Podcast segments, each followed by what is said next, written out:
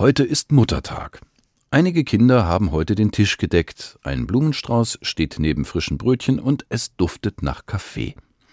Andere senden ihre Mütter Pralinen oder rufen zumindest an. Der Muttertag ist sogar in den meisten Familien ein Feiertag. Dankbar denken viele heute an ihre Mutter. In guten und in schweren Tagen stand und steht sie mir zur Seite. Klar, die Väter sind auch für die Kinder da, doch durch Schwangerschaft und Geburt ist in der Regel eine besondere körperliche Verbundenheit zwischen Kind und Mutter da. Das empfinde ich als Vater immer noch so.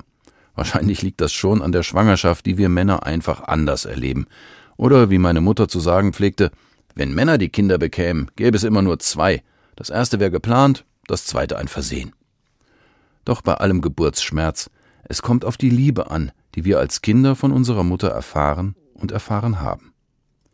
Deshalb wird nicht nur die Liebe eines Vaters, sondern auch die Liebe einer Mutter in der Bibel als Beispiel für Gottes Liebe zu uns gewählt. Ich will dich trösten, wie eine Mutter tröstet. Ich bin für dich da, geduldig und ausdauernd, gerade in schweren Zeiten. An solche Situationen denke ich heute und danke meiner Mutter.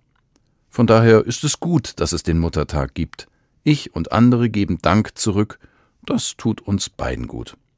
Insofern kann ich Muttertag heute in besonderer Weise in der Kirche beim Gottesdienst feiern, vielleicht sogar mit einem Blumenstrauß extra auf dem Altar.